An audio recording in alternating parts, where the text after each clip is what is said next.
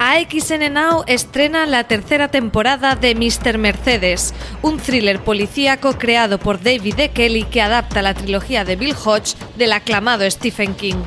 El detective protagonista, interpretado por Brendan Gleeson, debe enfrentarse a un nuevo caso, el asesinato del escritor John Ronstein, un verdadero ídolo estadounidense. El asesino, además de huir, ha robado las obras inéditas de Ronstein valoradas en millones de dólares.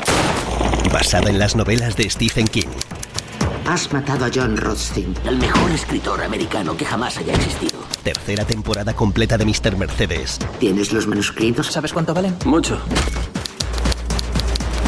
El final ya está escrito y solo puedes verlo en AXN Now.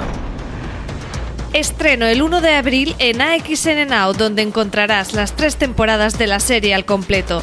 Descubre al mejor Stephen King de la pequeña pantalla.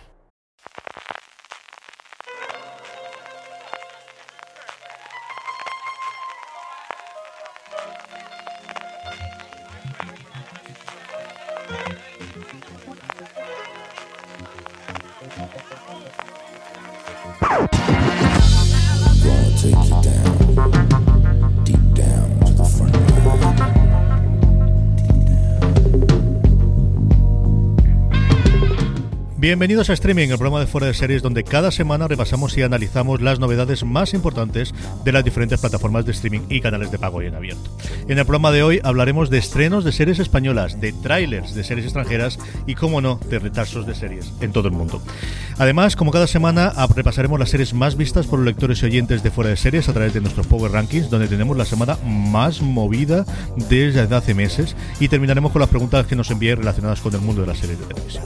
Yo soy CJ Navas y tengo conmigo a Francis, presidente Carrasco Arrabal. ¿Cómo estamos, Francis? Pues a tope con la política española, pero con la que nos trae TNT, con Vamos Juan, más que con el Real, que madre mía, cómo está todo el el panorama. Está el mundo, está el mundo, divertidísimo. ¿Cómo está el mundo? Dios te libre de momentos eternos. Pero bueno, aquí hemos venido a pasarlo bien y a divertirnos. Pues nada, con mi maratón de, Vamos Juan en TNT, luego hablaremos de ella, ¿eh? que me, lo he pasado súper bien con, con, la serie. Ya la había visto antes, me lo habían pasado eh, anteriormente, la había visto completa, pero volví a ver algún episodio. El sexto es una maravilla, eso luego hablaremos de ella. He estado con Veneno, he estado sacándole partido a Disney Plus, que me estoy volviendo a ver todos los clásicos de animación. He empezado por Blancanieves, luego me he ido a Pinocho, Fantasía estoy haciendo cronológicamente, que era algo que siempre había querido hacer y que nunca había tenido demasiado tiempo. Y ahora con Disney Plus, mira, estoy esta cuarentena, estoy aprovechando para hacer esta tarea, que se va de lo seriéfilo, pero oye, sí que nos toca con Disney Plus se ha callado una que luego nos contará, porque claro también por los gatitos grandotes. Madre mía, madre mía, que Netflix, tengo nueva droga,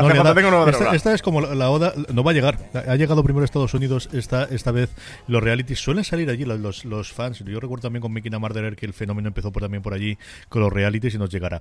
Antes de todo eso, tenemos noticias y tenemos noticias de esta Santa Casa y es que tenemos dos, dos grandes cosas que anunciaros en directo y en vídeo además que haremos en fuera de series durante esta semana, evidentemente derivados por la por la, el confinamiento. Lo primero es que vuelven, vuelven, sí, de verdad, vuelven los fuera de serie live en Espacio Fundación Telefónica con La Casa de Papel el próximo 2 de abril, el día antes de su estreno de su cuarta parte de Netflix. Tenemos, tenemos de nuevo FDS Live, ¿eh? buenas noticias. En medio de toda eh, esta vorágine de, crisis sanitaria del coronavirus, que solo nos trae malas noticias, bueno, en Fuera de Series hemos conseguido sobreponernos a toda esta situación. Volvemos con los FDS Live, eh, va a ser encima CJ con La Casa de Papel, con una de las grandes series o con la gran serie española actual. Eh, la serie se va a estrenar el 3 de abril en Netflix, su cuarta parte. 2 de abril, el día de antes, a las 7 de la tarde, a través de la web de Espacio Fundación Telefónica, que recordad todos que es espacio.fundaciontelefónica.com a través de ahí, eso, a las 7 de la tarde, conectaros 5 minutitos antes, no vayáis a llegar tarde desde vuestro sofá, pues tendremos eh, streaming de eh, ese FDS Live, de ese evento en directo desde Fundación Telefónica Casero que nos hemos montado para poder salvar el evento. No estaremos en el auditorio esta vez presencialmente, pero sí que estará Alberto Rey como siempre, junto a Marina Such y Álvaro Nieva de Fuera de Series y van a charlar con Alex Pina, creador de La Casa de Papel, Jesús Colmenar, su gran director, y las actrices Alba Flores y Esther Acebo. Así que CJ, continuamos a pesar del coronavirus con los, con los live. Pronto anunciaremos otros más que teníamos. Hemos conseguido salvar la casa de papel. No queríamos que esto se nos cayera, ¿eh? que era un gran, gran evento. Sí, porque además, como hemos ido comentando y lamentando de, esta forma durante los, últimos meses, eh, teníamos de verdad un plantel espectacular, que siempre lo ha sido, que siempre nos hemos puesto muy bien en los live. Pero qué que diga, es que este 2020 empezaba fortísimo, fortísimo.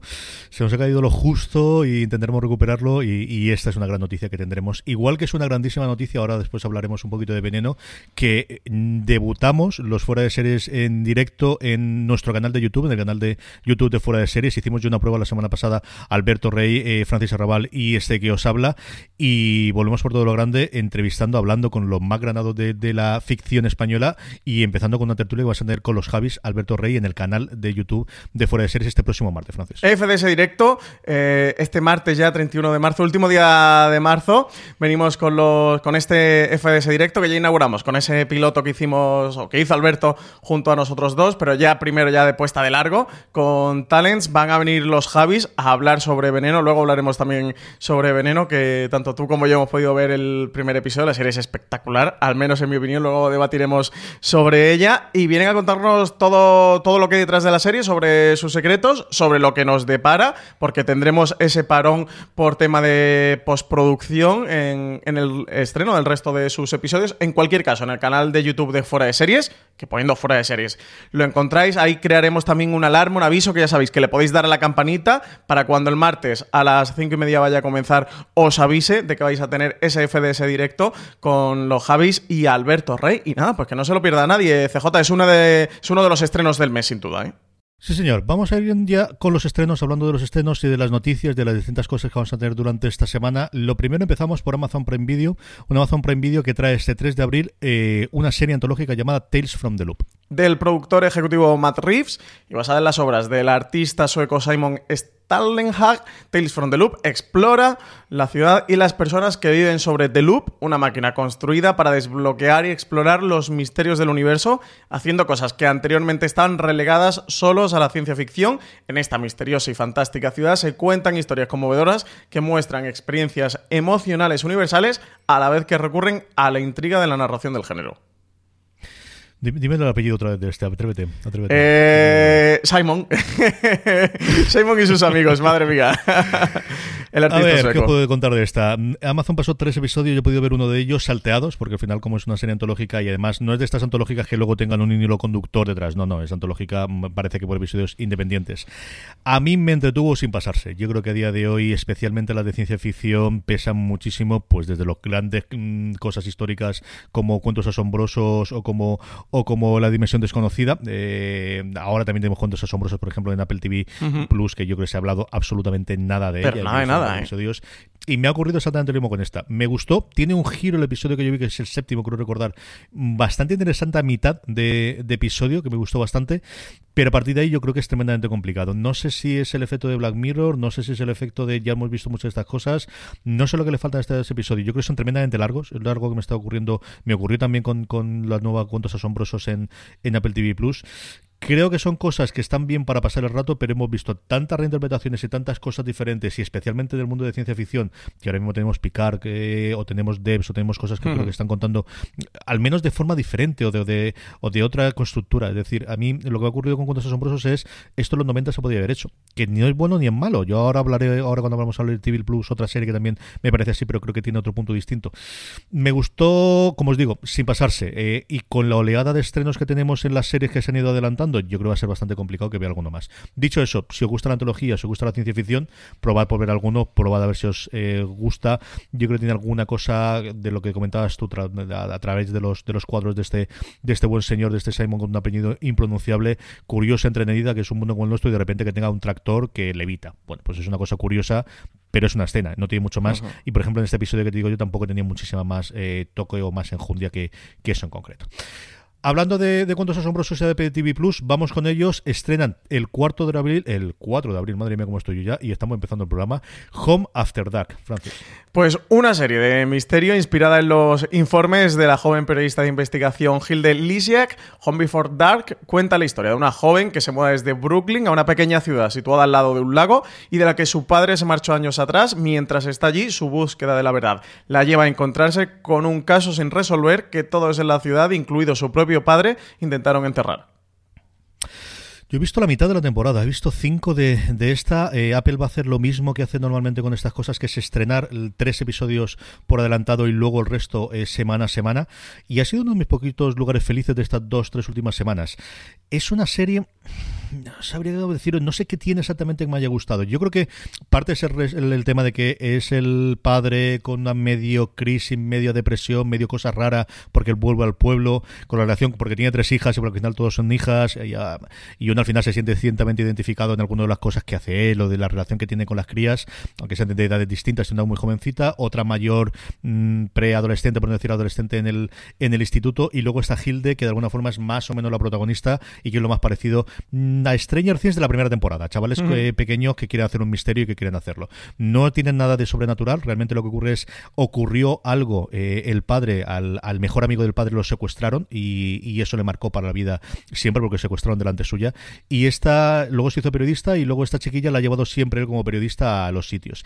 Es una serie que tendría todas las papeletas para mí para acabar odiando al personaje de la Gilde, porque es, pues eso, de típica mocosa, me tomen todo y todo demás. Y no sé si es la actriz, no sé si es el tono, no sé exactamente qué es, pero de verdad que me gustó bastante. Y luego la relación de pareja de ellos dos, que en otra serie yo creo más edulcorada podría ser, bueno, pero al final ella siempre se puede recoger los padres, siempre se puede volver. No, no, no. Los mm. padres los pasan chungo. Es decir, ellos estaban en Brooklyn, él se queda sin trabajo, se tiene que volver a la casa del padre de él, la relación, ellos se quieren mucho, pero él es un pieza cuando quiere también. Es decir, esa parte a mí me ha gustado, me ha entretenido. Creo también que de lo que he visto, hasta el tercer episodio me gustó mucho, el cuarto y el quinto, no es que me hayan desagradado, pero no me han acabado de matar. Creo que la acabaré de ver. Yo creo que si estáis buscando algo distinto, tiene ese tufillo o ese, tono a serie antigua en ese sentido de construida, de Maine, no es la única serie que vamos a tener en, la costa este americana.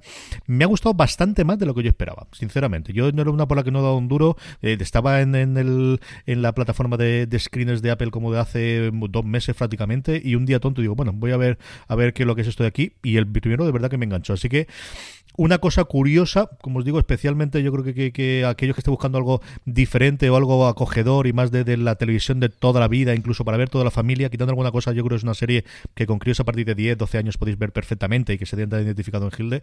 Este Home Before Dark el nombre es complicado y todo eso de que tengas que estar encerrado en casa. Pues y no está en sueco, ¿eh? y eso que no está en sueco.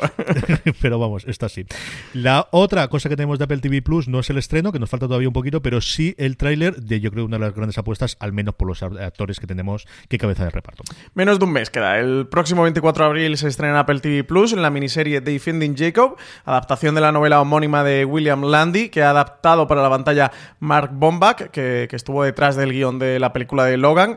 Es un thriller de ocho episodios con Chris Evans y Michelle Dockery interpretando a Andy y Laurie Barber, los padres de Jacob, un adolescente que se convierte en el principal sospechoso del asesinato de uno de sus compañeros de clase. Un caso que va a conmocionar a la pequeña ciudad en la que viven y en la que Andy está trabajando directamente como asistente del fiscal del distrito, por lo que deberá decidir entre el cumplimiento de su deber y el amor incondicional hacia su hijo. El amor, me ha sabido. El amor.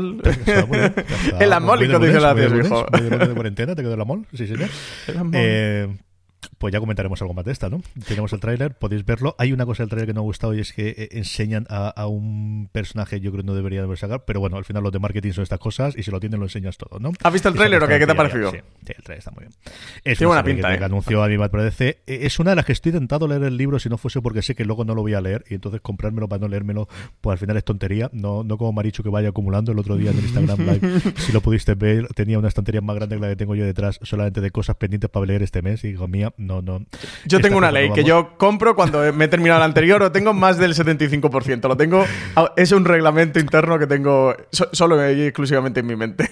En fin, yo creo que es la gran apuesta que tiene en cuanto a nombres, desde luego, delante, delante de la pantalla. Tenemos el Capitán de América y tenemos a Michelle Dockery el primer. No es el primer papel que hace después de, de Downton Abbey, pero yo creo que efectos prácticos por los americanos sí.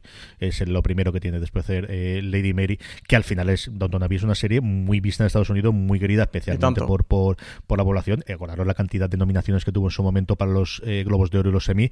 Fue la primera de, hacer esa risa de, después de la primera temporada que la nominó una miniserie o que claramente la metían por la medio trampa que tenían en función de las reglas eh, nombrada miniserie. ¿no? Mm, eh, a ver, yo creo que hablaremos de ella conforme se estrena, porque se estrena en mayo, ¿puede ser, francés? El, esta 24 de abril. Finales, de, abril, pues finales de mes. Eso tenéis el tráiler en, en foreseries.com. Inicialmente iría a mayo, si la tenían ya terminada, entonces la van a estrenar antes o alguna cosa de estas.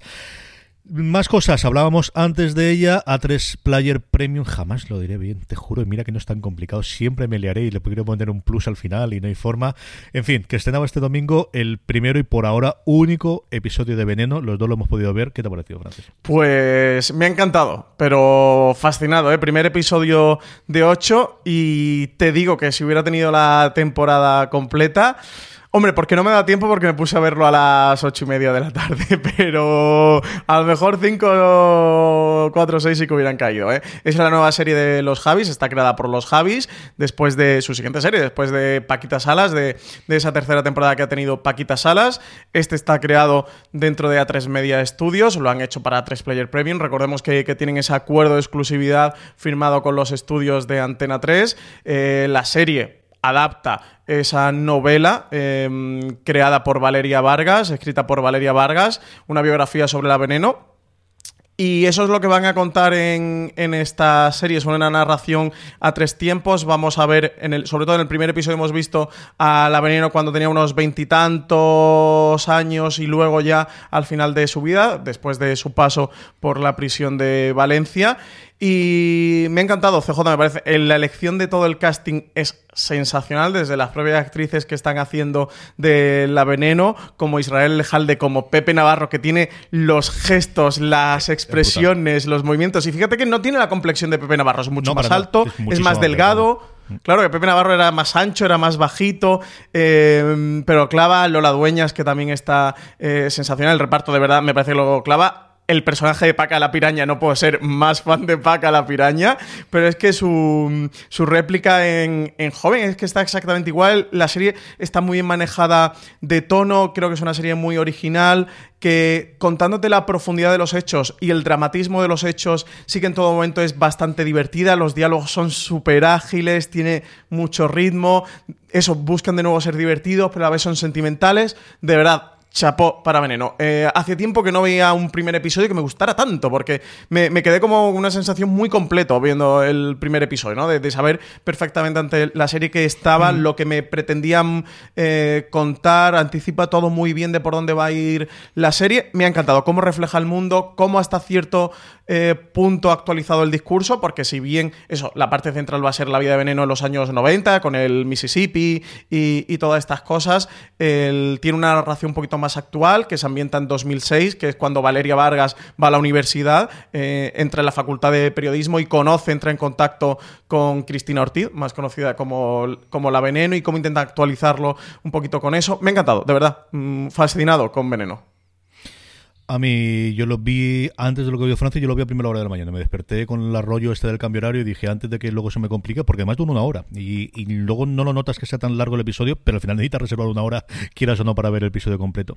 A mí me ha gustado muchísimo. Yo hablando de, de elencos, porque además creo que se va a olvidar bastante de ella. Yo creo que Esther Esposito hace un papel nuevamente de ver que puede ser una gran estrella. ¿Mm? Y es un papel tremendamente desagradecido al principio y necesitas tener, eh, creer, porque al final tú te vas a poner de, de, de, de parte de la otra periodista que tiene el Mississippi mucho antes que de ella y hacer esa transformación que hace la protagonista con respecto a su relación con el personaje de Esther Esposito, yo creo que al final es complicado hacerlo. Y a mí me ha gustado, me, ha flipado ella. Y el resto es, yo creo que está todo el mundo muy bien. Es que, como comentabas tú, el, el hecho de tener una coprotagonista con Valeria, porque al final te cuenta también parte de la historia a través de sus ojos en, la actualidad de la narración, que es en el set 2006, con una veneno salida de la cárcel, mmm, retirada en Valencia, viviendo en casa de su amiga y, y que quiere rememorar viejas glorias y, y que encuentra a este entonces todavía chico antes de hacer la transformación, antes de convertirse en Valeria y, y, contarle esa historia, a mí me gusta muchísimo. Yo creo que es una historia pues es un, hecha con muchísimo cariño, con dos creadores como la Copa de un Pino, que ya lo habían demostrado en todas las cosas que habían hecho previamente en Paquita Salas,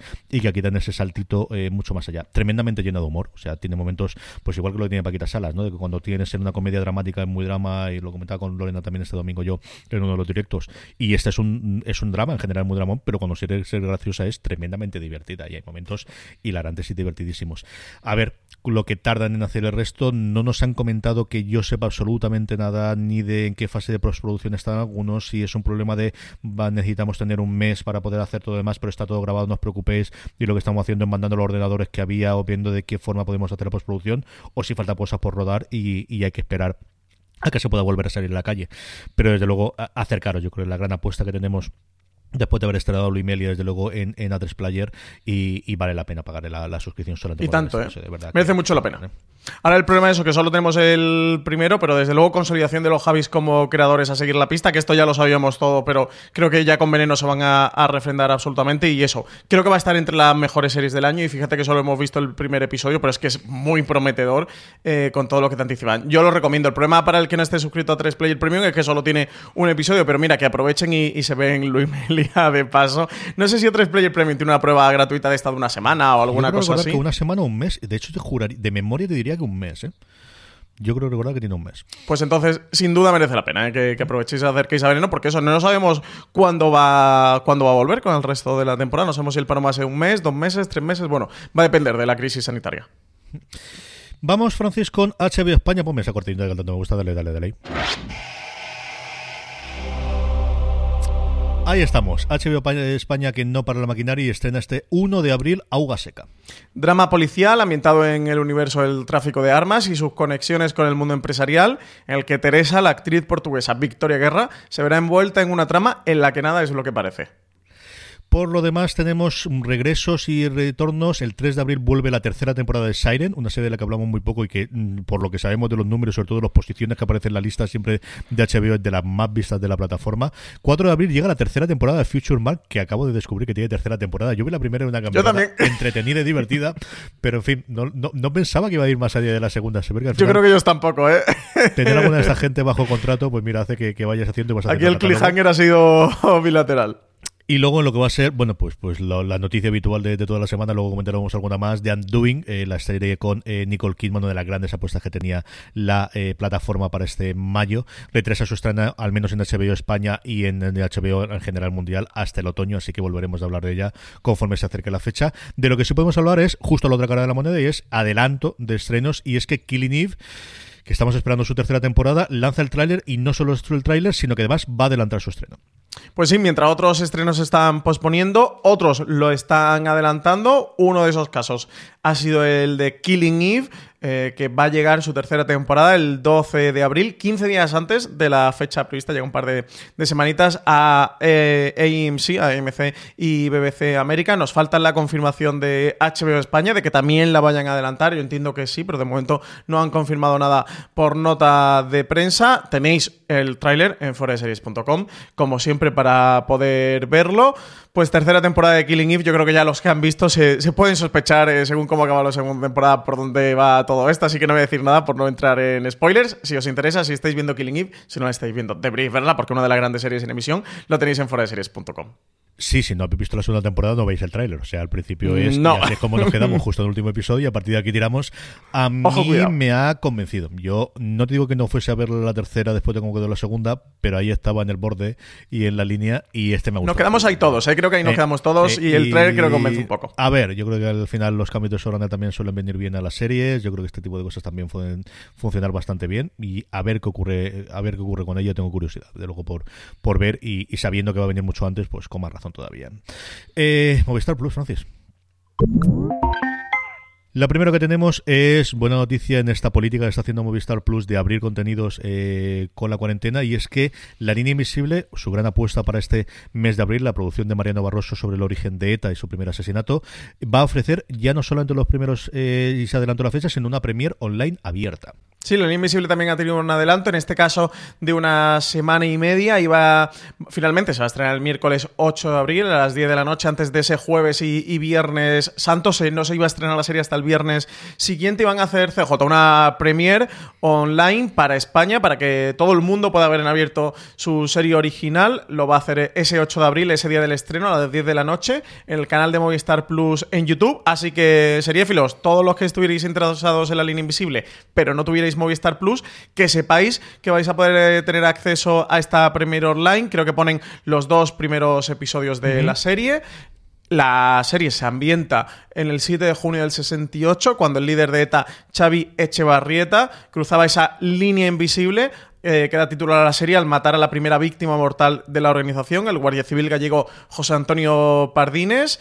Pocas horas después, el propio Xavier abatido en un enfrentamiento con la Guardia Civil, convirtiéndose en el primero en matar y el primero en morir en la historia de ETA. Tras la muerte de su líder, los compañeros de Xavi deciden vengar su muerte asesinando a su principal perseguidor, el inspector Melitón Manzanas, que interpreta en la serie a Antonio de la Torre, serie dirigida por Mariano Barroso, después del día de mañana, que fue un éxito en Movistar Plus, que vuelve a la plataforma ahora con esta, La Línea Invisible.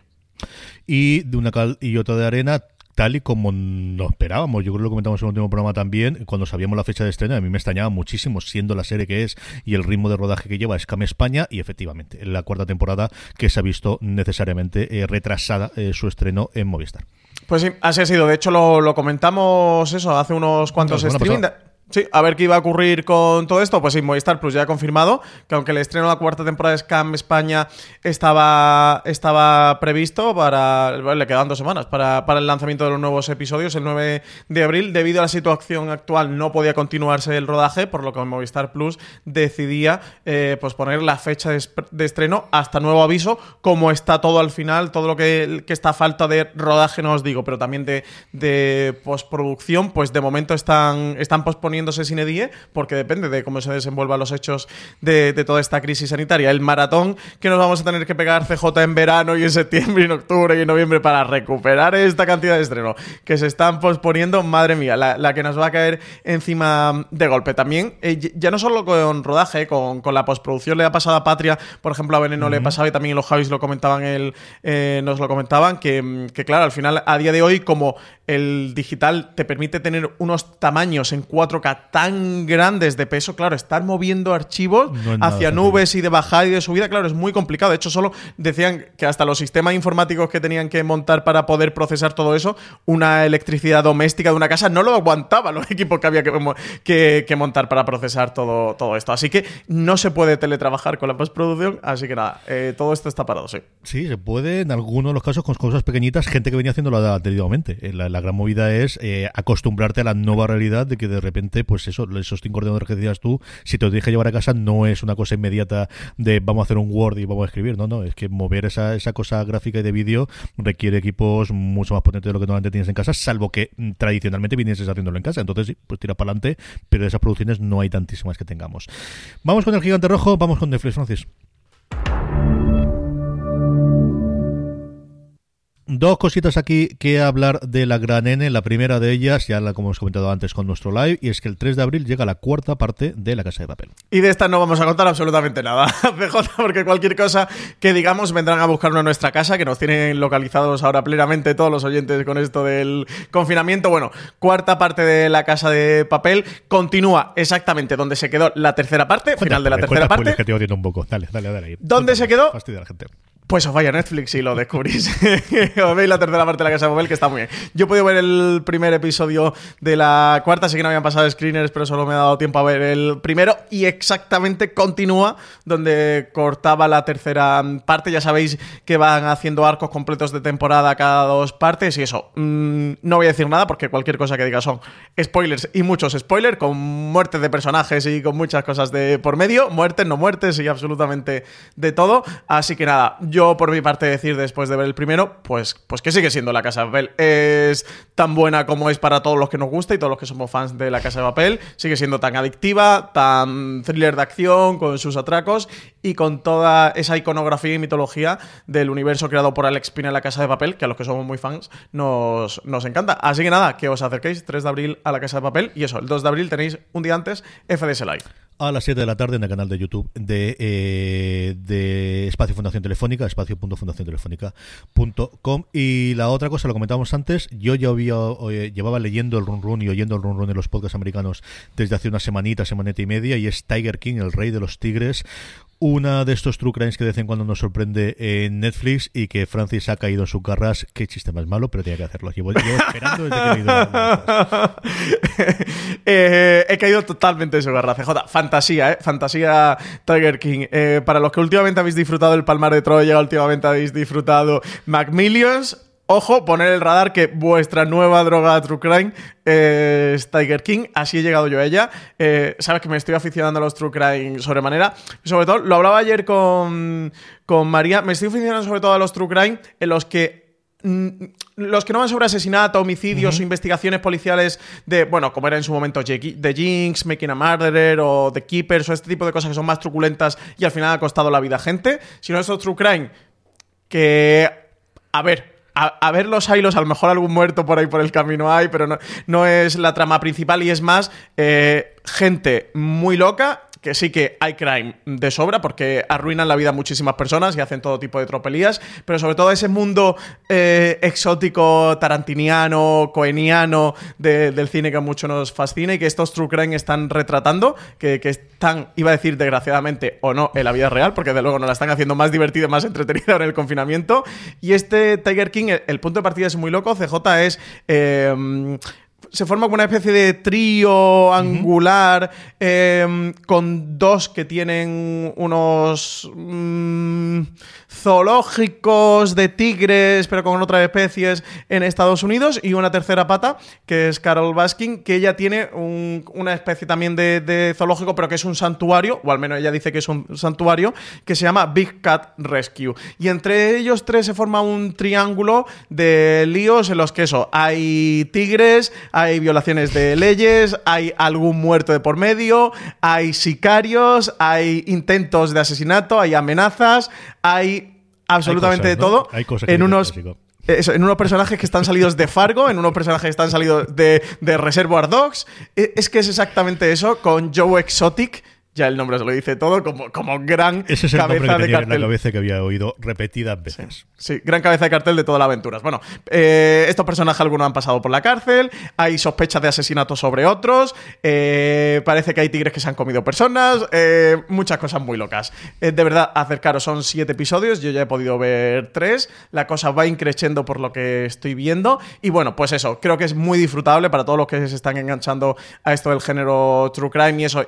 Y la parte más de homicidios que, o de asesinatos, que le- por ejemplo la parte True Crime que a mí me echa un poquito más para atrás, porque siempre es más espeluznante y al final eh, pasa como cuando hablábamos con lo del caso Alcácer, ¿no? De hasta qué punto te estás regodeando o adentrándote Sí, o morboseando con víctimas y tal. Aquí sí que hay víctimas, pero normalmente no son mortales, ¿no? En el caso eso del Palmar de Troya o, o, o Macmillions o este Tiger King, eso sí, delitos no faltan. Esta gente el Código Penal se lo han repasado desde, desde el primer artículo hasta el último. El último bloque que nos queda por comentar son cadenas de cable, en el que volvemos a tener lo mismo, un poquito de cada cosa. Una de estrenos, otra de cancelaciones, o mejor dicho, de retrasos. La primera es que llega el 1 de abril a XN Now directamente la tercera temporada de Mr. Mercedes, Francis. Bill Hodges va a descubrir que el famoso escritor John Rothstein ha sido asesinado y junto con Jerome y la policía comenzará a buscar a su asesino, pero este caso es lo más complejo, eh, o de lo más complejo que el asesinato a sangre fría de un icono estadounidense. Sus novelas no publicadas, valoradas en millones de dólares, fueron robadas además de su casa. Mientras el caso continúa, estos tres protagonistas descubren que a pesar de que Brady ya no esté presente, las consecuencias de sus actos van a perdurar en la vida de sus víctimas. A partir de este miércoles, CJ, eh, 1 de abril, eh, llegará la tercera temporada de Mr. Mercedes, completa bajo demanda XN Now. Ya están disponibles sus dos primeras temporadas, que están basadas en la trilogía de Stephen King, que cuenta con el detective Bill Hodge como protagonista, Brendan Gleeson encarnándolo en la ficción de esta serie dirigida por Jack Bender y adaptación para televisión del productor ejecutivo David E. Kelly. Y esta yo creo que dolió muchísimo y es que no vamos a tener final de The Walking Dead por el futuro eh, previsto porque no estaba acabado de montar, había que hacer muchísima por producción, lo que contábamos antes con Veneno, pues multiplicarlo por un montón más con el tema de los zombies y por ahora nos hemos quedado sin final de la décima temporada de The Walking Dead, Francis. Tiene que ser interesante ¿eh? la, la postproducción de The Walking Dead y los FX. Eh, pues sí, no va a tener sus 16 episodios tradicionales como cada temporada de The Walking Dead. Esta se va a quedar en 15. La serie también se ha visto afectada por las medidas impuestas en Estados Unidos para contener la expansión del coronavirus. Así que el último capítulo de su actual temporada no va a poder emitirse en la fecha prevista. Desde AM AMC han anunciado que, mm, que, eso, que la actualidad ha hecho imposible completar la postproducción del final de la temporada 10, por lo que la temporada en curso iba a terminar con 15 episodios el 5 de abril. Sí que esperamos que ese decimosexto episodio lo lleguemos a ver, que veamos el final de la temporada. De momento no está aclarado si lo vamos a ver o no y cuándo lo podremos ver. Yo entiendo que sí, habrá que ver eso. Si, si se espera hasta septiembre o, o a cuándo pueden llegar para emitir el último episodio. Y por último, este domingo en maratón, además doble, porque tuvieron uno y luego repitieron otra vez con el segundo maratón y ya a partir de hoy lunes eh, lo tenéis disponible en vídeo bajo demanda. Se estrenó esta secuela, esta continuación de Bota Juan llamada Vamos Juan en TNT. Francis, tú lo pudiste ver además antes de, de ella. Grabaste un, eh, gran angular especial la semana pasada hablando con los directores y con el guionista, eh, con Diego San José, sobre la serie. Cuéntame un poquito de ella. Pues me ha encantado, es secuela de Bota Juan, segunda parte. Eh, aquí tenemos siete episodios, la primera tenía ocho, en esta segunda parte va a tener siete episodios. Eh, tiene el sexto como esa pequeña gran joya, es el episodio titulado Estambul, en el que Javier Cámara, que es el eh, Juan Carrasco, quien protagoniza la serie, además dirige ese episodio. Es un episodio embotellado en el que Juan, para tener un buen looking, va a implantarse pelo a Turquía. Que no, como, que no Francis, que él fue un congreso, que fue a un sí, bueno, congreso. Fue a un congreso, pero aquí, aquí hemos venido a contar la verdad y va a implantar 4.000 folículos allí a Turquía. Y bueno, allí va a conocer a, Monsa, el personaje que interpreta Ana Castillo, que es una de las actrices invitadas esta temporada.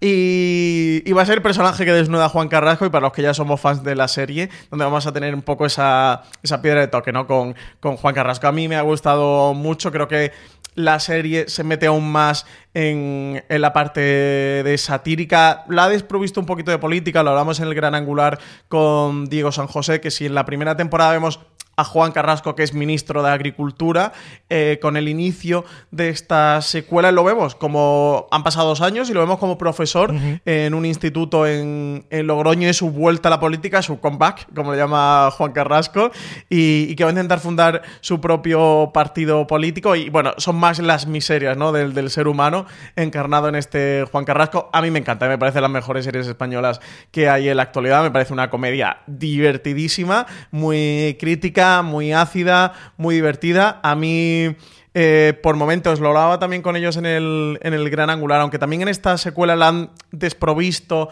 de toda esa parte más y que tenía de cámara al hombro, de una cámara que le va siguiendo como en, como en The Office. Ahora que sí que estoy volviendo a ver The Office, me recuerda mucho a la, a la, a la comedia de, de The Office, ese punto de, de, las miserias. Allí teníamos a Mr. Scott y, aquí tenemos a Juan Carrasco, pero sí ese punto de retratar las miserias humanas ¿no? que, que tenemos Juan. A mí me encanta. Eh, ayer la emitió completa TNT mm, en, esos, en ese doble maratón, una a las 4 menos cuarto y otro creo que empezó a las 9 de la noche. Ya la tenéis disponible completa en todas las plataformas bajo demanda. Y creo, CJ, sinceramente, que es de las mejores series que se puede ver ahora en cuarentena. Oye, que si estáis en casa aburridos, sin hacer nada o con tiempo libre, creo que nada mejor. Como un buen True Crime, como he recomendado antes con Tiger King, o como una buena comedia como Vamos Juan, que nos va a hacer el rato más divertido y, más alegre. Y encima eso, con una buena serie como es Vamos Juan, creada por por, Diego San José.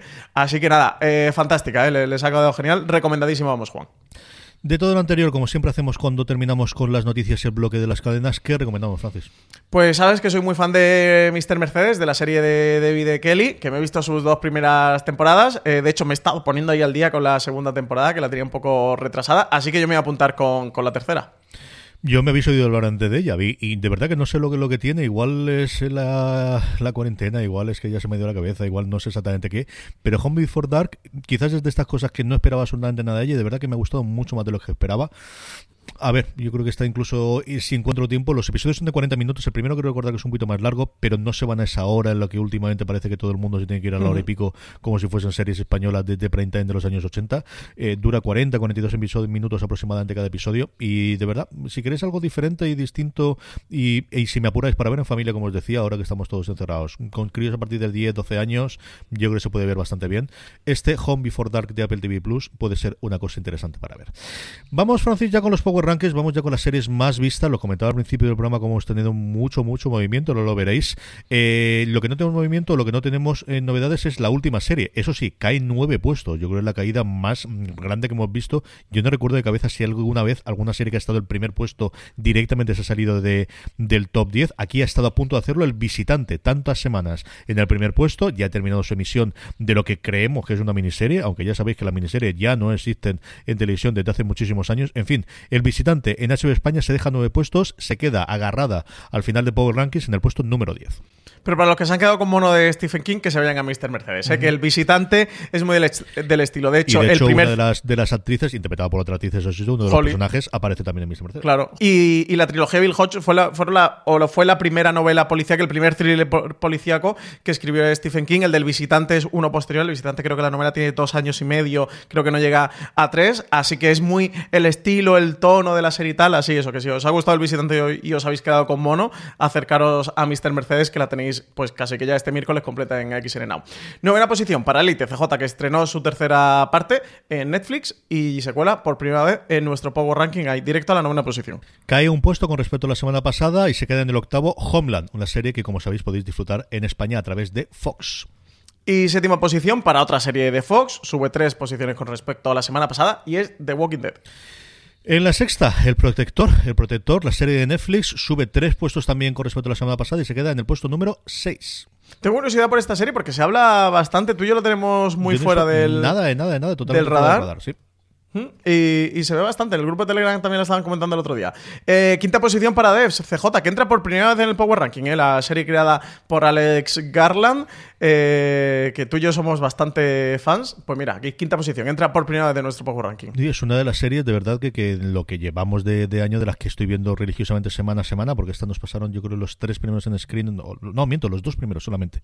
Mira que HBO normalmente suele mandar media temporada, a veces la temporada completa, y en este, en este caso como una serie original de Hulu y de FX en Estados Unidos, fueron menos los episodios que pudimos ver y a mí me fascina. Es uno de los, de los momentos, este último episodio, además eh, con Alison Peel, que también, con- lo hablábamos Dan y yo esta semana en el recap de, de Picard, hacía cosas similares en su personaje que tenía en Picard y el personaje en Devs. El quinto, que es el clásico episodio de lo que ocurrió antes, de vamos a contarte cómo hemos llegado más o menos a esas circunstancias, a mí me ha fascinado, me está encantando la serie. Me gusta muchísimo, muchísimo. Como me gusta mucho lo que recuerdo de verla, porque es una de las que me prometí que ahora iba a ponerme a verla y no ha habido forma de ponerme con Hay ella, que es verla, Better esta Call hay que verla, ¿eh? Cae un puesto con respecto a la semana pasada, se cae del podium, pero Better Call Saul, que está mejor que nunca. Yo creo que hay todos los, los llamamientos a que Ria Seahorn por fin sea nominada cuando no gane el Emmy este año por, por su interpretación. Better Call Saul, como os digo, puesto número 4 del Power Rankings. Yo tengo pendiente empezar la, la última temporada que está en emisión. Eh, a mí me encanta Better Call Saul, es de mis series favoritas. Pero eso, sigo sin ponerme con, con la quinta, a ver si le, le consigo encontrar un hueco. Es fantástica, es maravillosa. Se merece estar ahí en lo más alto. Tercera posición, CJ para Star Trek Picard, que ha caído una posición con respecto a la semana pasada, que ha terminado su primera temporada y no nos has hablado nada de ella, no nos has comentado nada. ¿Qué te ha parecido el final de Picard? Ah, yo creo que estoy en la minoría y es que nos ha dejado relativamente fríos. Dani y yo, escuchando de nuevo el, el programa que grabamos el domingo, que está disponible en audio en la cadena de podcast y que además como novedad en el canal de YouTube, que sabéis que siempre hemos subido todos los recaps, este lo grabamos en vídeo, yo con unas ojeras tremendas porque grabamos a las 12 de la noche, cosas de estas que no hay que hacer el día además de- del cambio de hora, en fin, un desastre. Dani iba como tenía que ser, tenía un par de libros detrás puestos de Star Trek, con la camiseta de Star Trek, y yo veo hecho un desastre, en fin. Pero dicho eso, los dos, yo creo que, que nos gustó más el final como la promesa de lo que puede ser una segunda temporada que como cierre de la primera temporada. Y nos pasó algo parecido con la segunda temporada de Discovery, que al final nos gustó mucho más los episodios independientes que el cierre de ese gran arco que había sobre el Ángel Rojo. Y aquí de alguna forma también. Tiene tres o cuatro momentos que tampoco voy a contaros porque hace relativamente poco que se estrenó, pero que como, si habéis visto ya el episodio, como os digo, tenéis 45 minutos o 50 minutos de Dani Simón y un servidor hablando sobre ello. Los momentos emotivos que se sabe que vas a tocar el corazoncito lo hacen muy bien, aunque creo que se hicieron mucho mejor un episodio previo en el que ocurría en el bosque que reencontrábamos otros personajes eh, antiguos de, de la nueva generación. Creo que ese episodio funcionaba extraordinariamente bien, creo que es lo mejor que hemos visto este año, eh, aunando el- la parte mm, de, de melancolía la parte de nostalgia de los que vimos en su momento la nueva generación y la, y la trama nueva. Y creo que te dejo un grandísimo planteamiento para la segunda temporada. Y dicho todo eso, que es la parte negativa, creo que es la mejor primera temporada de cualquier serie de Star Trek. Al final yo creo que también tenía todo el lado a favor. El hecho de, por un lado, tener un personaje ya conocido en el cual todo el mundo va a estar a favor, que jamás podíamos pensar que volvíamos a tener a Patrick Stewart entrevistando a, interpretando, perdóname, a, a Picard, el volver a encontrar ese mundo. Y comparándolo desde luego con las series clásicas, que las primeras temporadas no son las buenas, de verdad que no. O sea, la nueva generación es que hasta los trekkies más acerrimos nos hace muy complicado defender las dos primeras temporadas. Y se sostienen es porque hay tres, cuatro episodios brillantes y por las interpretaciones especialmente de Stewart. Es, es complicado. Espacio Profundo 9 me gusta muchísimo, pero no llega a ser su serie hasta la segunda, tercera temporada también. Discovery tiene momentos muy buenos en la primera, pero cuando se encuentra realmente es a partir de la segunda y lo que funciona. Y esta, es cierto que con todo a favor funciona. Los dos últimos episodios yo creo que son los más flojitos. No quiero decir malos, porque suena muy, muy así, muy cafre, pero creo que son los más flojitos pues por lo que ocurre siempre con las cosas seriadas, y es que los finales son complicados, es que los finales son muy difíciles y son muy complejos, y cuando al final lo basas todo en ello, pues eh, te puedes dar o te puedes hacer. Yo creo que hay cosas que cambiaron cuando decidieron que esto más que una miniserie, eh, Patrick estaba dispuesto a hacer, eh, Patrick, digo como si fuese amigacho, ser Patrick estuvo, estaba dispuesto a hacer más temporadas. creo que hubo que modificar cosas, alguna cosa han comentado los creadores en distintas entrevistas y sobre todo en The Ready Room, que es otra cosa que os recomiendo que la veáis. The Ready Room es el programa de After Show que hace Will Wheaton, que en Estados Unidos se puede ver a través de, de, su emisión en CBS All Access, pero internacionalmente se ve en StarTrek.com. Eh, no podemos ver todavía los short treks intermedios, pero vais a StarTrek.com y veis todos los after shows, están todos allí y están, están bastante chulos. Y Chabón decía como había varios de los cambios que habían hecho, especialmente con uno de los personajes. Narisa, por ejemplo, es un personaje que yo creo que muy desaprovechado, Elnor también, en fin. Que todo esto que os estoy contando tenéis mucho más en el recap, yo creo que lo podéis ver después de ver el episodio. Ah, dicho eso, yo he disfrutado muchísimo, tengo muchas ganas de que llegue la segunda temporada, que están escribiendo, que está en preproducción, que está justo en fase de, guiones y que veremos a ver cuándo llega para acá. En el puesto número 2, Francis, pues eh, la sorpresa era que no estuviese todavía aquí. Westworld, la gran apuesta de HBO España, que va por su tercer episodio cuando estamos emitiendo este streaming durante este lunes, llega, como os digo, directamente al puesto número 2, porque sí, de verdad, no, yo tampoco me lo creía, pero está todavía hasta ahora fuera del Power Rankings estoy pasando muy bien, ¿eh? Viendo esta temporada pues Estoy pillando otra vez el, el, gusanillo con nuevos parques y nuevas cosas. O no, nuevos parques o no. Eh, primera posición para Kingdom, la serie de Netflix que ha estrenado su segunda temporada. Sabéis que es esta serie coreana eh, ambientado en la Corea medieval, con zombies, con un mix entre The Walking Dead y, un medieval eh, histórico coreano. Pues nada, primera posición para el Power Ranking. sorprende esta serie también de las que nosotros tenemos fuera del Yo vi dos, dos episodios en su momento y ya tenía demasiados zombies con The Walking Dead, así que me caí de ella. A mí no me mata desde luego absolutamente nada, pero sí que sé sobre todo en el, en el grupo de Telegram hay muchísimo run, con ellas. Y los directos de Instagram me han preguntado tres o cuatro veces qué me ha parecido la serie. Yo tengo un problema con esto y es que Kingdom para mí es una serie rarísima que hizo en su momento a señor se me ha ido totalmente ahora el nombre de este de este hombre eh, de Stephen Fry, que él, era un abogado que se le moría el hermano y que volvió a traer hacia Inglaterra, que de hecho lo recuperé no hace demasiado tiempo porque en Julio Americano está y cada vez que leo Kingdom digo, pero ¿quién va a ver esto? Si esto es una cosa rarísima, me gusta a mí y a tres son aún más y luego tengo que acordarme que no, que realmente es esta serie que está en Netflix. Bueno, pues eso, pues el Kingdom de Netflix que está y que se encarama en el primer puesto de los Power Rankings. Vamos con las preguntas de los oyentes, preguntas que nos hacéis llegar todas las semanas a través de las redes sociales, donde somos fuera de series y estamos más activos que nunca entre los directos de Instagram, entre las cositas que estamos haciendo en Facebook y que estamos haciendo en, en Twitter. Y además, como siempre os digo, la podéis hacer en esa pequeña encuesta que hacemos en eh, para hacer los Power Rankings, unos Power Rankings que hacemos siempre a través de vuestras respuestas. Os preguntamos son las tres series que más os han gustado de la semana. La colgamos todas las semanas en fuera de series.com, pero como siempre os digo, para que os avisen y para que os, eh, para que os podamos decir cuándo está la encuesta, lo mejor es que os unáis a nuestro grupo de Telegram, telegram.me barra fuera de series, y así, aparte de hablar diariamente, que viene muy bien en estos días, con más de 1.200 personas sobre series de televisión y recomendarnos cosas y comentar qué nos está pareciendo cada una de las series sin spoilers, que eso siempre, eh, podéis contestar a, podéis decirnos, eh, hacernos preguntas como por ejemplo, o comentarios. De esta semana tenemos varios de ellos. El primero de ellos, por ejemplo, de Magómez nos dice que nos mandan mucho ánimo para la cuarentena y muchas gracias por seguir haciendo cosas para que no estemos 24 horas con el monotema pues hace lo que se puede, ¿no, Francis? De eso se trata, ¿no? Porque sí, verdad que estamos ya eh, hastiados ya y, aburridos y como las noticias vamos ahí entre malas, no tan malas, bueno, venga, un poquito... mucho de la hora ahora, así que sí. Claro, un, rayo de luz, pero luego tempestades, pues mira, un poquito de de series que, que no hacen la vida mejor y más llevadera, al menos para nosotros los seriéfilos. Miguel Ángel García nos decía, ¿pensáis que tiene buen futuro Disney Plus? ¿Y por qué no? A ver qué es lo que ocurre. Yo creo que sí. Yo creo que al final es, es uno de los, de los grandes jugadores. Disney tiene problemas más gordos a día de hoy que Disney Plus, que al final es la que de alguna forma le puede solventar toda la babeleta. Tiene un serio problema en los cines, tiene un problemón brutal en los parques y tiene un problemón corregido y aumentado con los cruceros, que es la parte en la que nadie sabe cuánto, qué, qué, qué ganas va a tener la gente cuando todo esto termine, toco madera, cuando esto termine, de encerrarse de repente junto con otras 4.000 personas en un sitio encerrado y que igual después no puede salir de ahí en medio. Yo creo que eh, si los parques de atracciones yo creo que funcionarán, yo creo que va a ser muy complicado, a lo mejor no con, con tantísima gente, pues no, no- Espero no que sí, FJ, con espero que sí. Eh, yo creo que va a estar complicado lo de los cruceros. Lo de los cruceros es lo que no tengo absolutamente nada Ya. claro de, de- de determinadas mm, de, de edad y con lo que hay que, que podamos tener. Y yo creo que Disney Plus, eh, de alguna forma, es el lugar mm, de sostenerle el negocio, de tenemos toda esta cantidad de dinero que entra todos los meses, que sabemos que se da de baja un 2 o un 3%.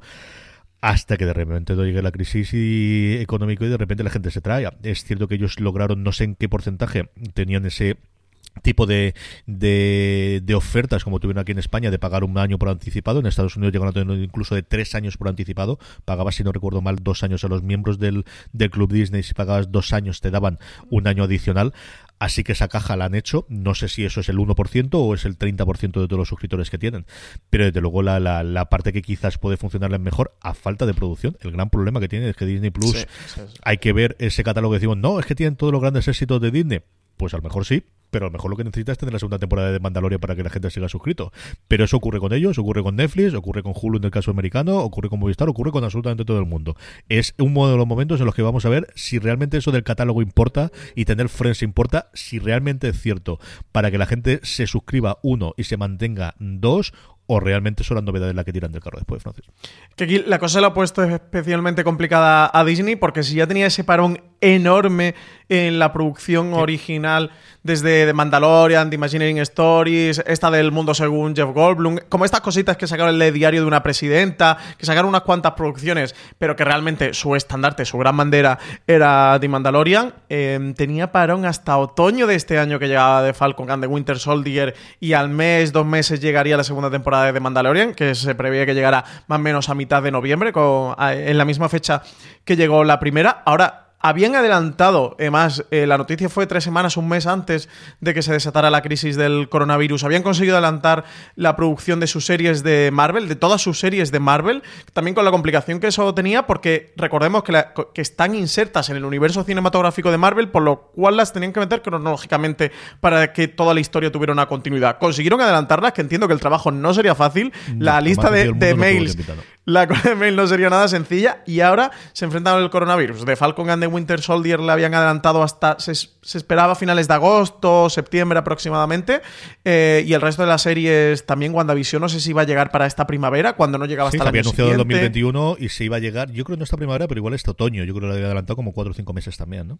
Sí, sí, bueno, esta primavera me refiero como a la siguiente primavera, eh, la del año que viene y tal. 2021 te referías, sí. La de 2021, cuando estaba previsto, creo, para otoño del 2021, o, o incluso eh, recuerdo si iba para 2022, etcétera, etcétera. Y ahora, eso, con la crisis del coronavirus, se paralizan los rodajes, por lo cual. eh, más tiempo aún en el que se van a dilatar las novedades de catálogo de Disney.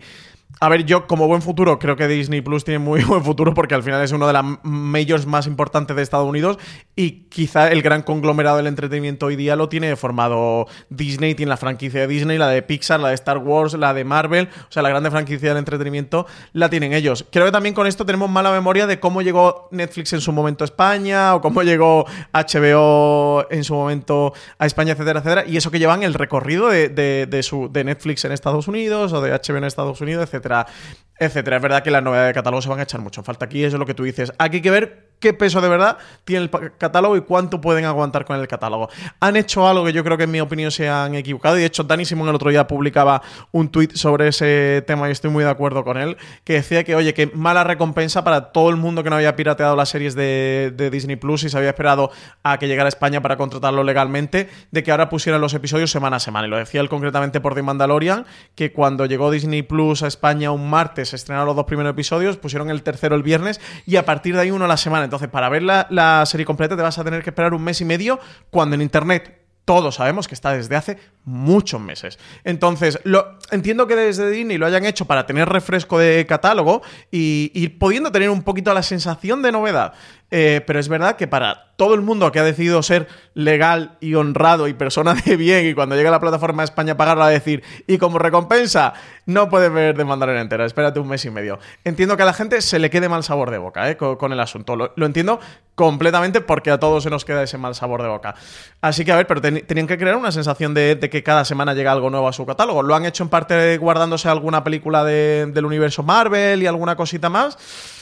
Pero hay que ver, CJ. Eh, yo creo que el 2020, con el tema de encima del coronavirus, a Disney Plus se le ha puesto cuesta arriba, ¿eh? Dicho eso, eh, había un estudio en Estados Unidos, lo comentamos aquí, ¿no? No sé si era el 40% de los hogares o el 60% de hogares americanos con de familias con niños, no sé si era rollo entre 5 y 15 años, eh, eso, el 30 el 40% de hogares o el 60% de hogares americanos tienen contratado Disney Plus. Eh. El número era abrumador, ¿eh? O sea, el número era una absoluta eh, locura. Es que la potencia de catálogo y los clásicos de Disney tienen mucha, mucho valor de por sí. Yo este fin de semana me lo, he me lo he pegado viendo Blancanieves y Pinocho con todos sus extras. Me he visto todos los extras y lo hay de 5 minutos y lo hay de media hora.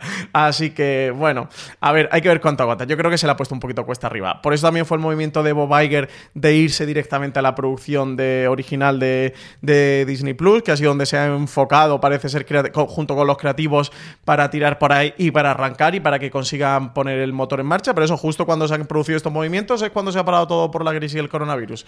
Hay que ver cuándo se solvente. Esperemos lo que tú dices, que se solvente pronto. Si es abril mejor que mayo y mayo mejor que junio, junio mejor que julio, cómo vuelven. Y yo entiendo que tendrán que inyectar dinero y levantarlo, porque si no eso, se les va a poner un 2020 muy complicado. Lo último que tenemos hoy no es una pregunta, sino es un comentario, porque además no lo dice directamente, luego luchando nos dice, no es pregunta, de hecho 14 horas seguidas, día sí, día no, en mi trabajo por el tema del virus, y solo quería agradeceros la compañía que me hacéis vía podcast atrasados. Sois un equipazo desde el primero al último, gracias y mucho ánimo para los más de 1.200 personas del grupo de Telegram. Sí, porque con 1.200 grupos de Telegram íbamos apañados, ¿eh? ya pues con uno... Esto que nos dice Lucky para, para agradeceros a vosotros, que al final esto tiene sentido porque estáis vosotros el, al otro lado de, del, del altavoz o del auricular o de, o de la pantalla o de, o de lo que corresponda, ¿no? Y gracias por, por seguirnos y por, lo hemos notado, ¿no? En la web y todo demás, que al final, bueno, pues eh, echamos nuestro ganito de arena, lo hemos comentado varias veces, y seguimos aquí al pie del cañón para intentar entreteneros. Y, y recordad, como dice Luke, que tenéis un porrón de, de podcast atrasados, ya de reviews se esté poniendo al, al día con alguna de las series en las que en su momento hicimos el review, o para analizar alguna de las cosas de primeros de año, de cuando hablamos de cómo va a funcionar la industria televisiva, cuando nos lo prometimos muy felices y todo iba a ser normal. Bueno, pues ahí tenéis los grandes angulares. ¿Qué nos espera el 2020? Sí, sí, señor para que veáis cómo está. Y, esta semana seguimos al pie del cañón y seguimos con un montón de cosas más. Francis, hacemos el repaso, como siempre, antes de que tenemos el programa, de qué se puede disponer esta semana en el canal de podcast de Fuera de Series, empezando con Watchlist, porque sí, aunque no lo creáis, se acaba el mes. O sea, de real verdad que los días siguen pasando, no es el día igual que el anterior, y mañana se termina el mes de marzo.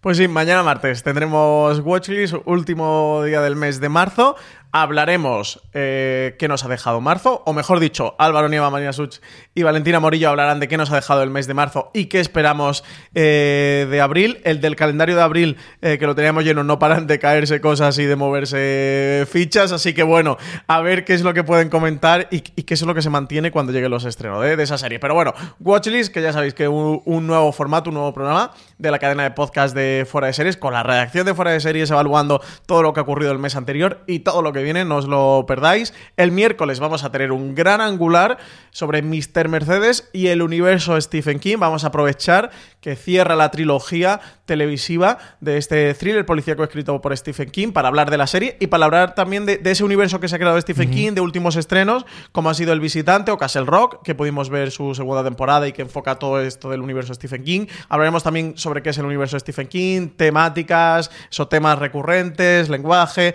etcétera, etcétera. Así que vamos a dedicar un gran angular al último estreno del gran autor de Maine. Luego tendremos jueves top de series apocalípticas que quizá no es la mejor idea ver ahora, por cómo está el tema, pero que igual sí que te apetecen precisamente para desahogarnos. Es el más largo de cualquier programa que hemos hecho nunca y solo lo dos veces porque me negué a decirlo más veces en el programa. Nos ha quedado bastante bajo, ¿eh? Yo tenía el de vamos a repetir las mismas 14 de zombies todos. No, nos quedó una cosa bastante, bastante apañado entre Antonio Rivera, Richie Fintano y este que os habla, de ese nombre absolutamente impronunciable que hoy dejó solamente dos veces durante el programa. Sí, además, estábamos dudando a si hacerlo o no, pero visto que, que el gran pico de película vista en todas las plataformas ha sido la de contagio de Steven Soderbergh, así que hemos pensado que quizás sí que os apetecía hacer un tema como este de series. Y por último, el viernes tendremos un review de Evil, la serie creada por Michelle y por Robert King, eh, esa serie fantástica que ha traído Sci-Fi eh, esta temporada, digo fantástica en su doble sentido, porque habla sobre esto, si las posesiones demoníacas o no son reales, si el mal está en el ser humano o si es un ser venido de, otra dimensión eh, y que lo uno cuela en todos nosotros. Y tenemos, como siempre, también muchísimas más cosas en la web, eh, muchísimo artículo, muchísimo comentario, muchísimo análisis de la serie que se está estrenando. De ellas, como siempre, Francis, recomendamos tres, ¿no? Pues vamos a recomendar eh, las críticas y análisis y teorías que estamos haciendo de Westworld, al menos dos temas semanales que estamos haciendo de seguimiento de la serie. Por un lado, la crítica de Álvaro Nieve, episodio episodio, y luego otro artículo de análisis y teorías de cada uno de los episodios por María Santonja. Así que todo lo que estéis viendo Westworld, mm, iros, mandaros a fueraseries.com para que veáis todo y sigáis todos estos temas con todos los puntitos que nos va dejando la serie. Luego, columna de Alberto Rey con motivo de la llegada al catálogo de filming de Haldan Catchfire. Haldan Catchfire no va de máquinas, se titula la, la columna y como Alberto habla de que es una de sus series favoritas. Y por último, entrevista de Álvaro Nieva a Alex Pina con motivo del estreno de la nueva parte de La Casa de Papel.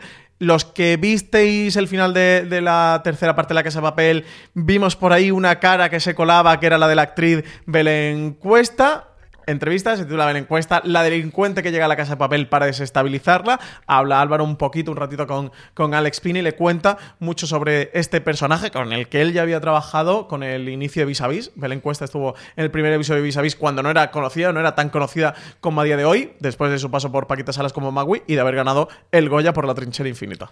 Hasta que haya llegado streaming, recuerda que tenéis más contenido en formato podcast en la cadena, disponible en iVoox, Spotify, Apple Podcast y cualquier otro reproductor de podcast que busquéis, de, dejando me gustas y comentarios en iVoox y en Apple Podcast y pasaros por fuera de series.com.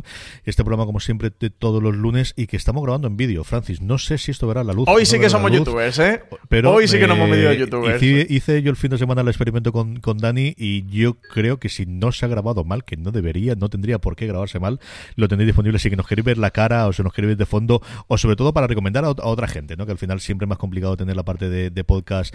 Creo que con Spotify eso se ha, simplificado bastante. Pero si queréis decirle, mira, puedes escuchar aquí, tienes las noticias de fondo y la tienes en tu canal de YouTube y te puedes suscribir, ahí le podéis hacer. Y demás, eh, os sirve ya para todas las cosas que hacemos en YouTube durante esta semana, que venimos fuertes, como decíamos, el directo con los Javis mañana martes y SFDS Live el justo antes del el día antes del estreno, 2 de abril, antes del estreno de la Casa de Papel.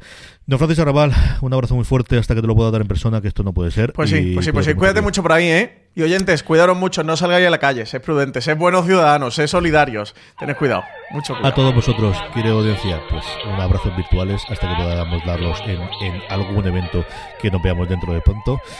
Y como siempre os digo, con más razón que nunca, recordad, tened muchísimo cuidado.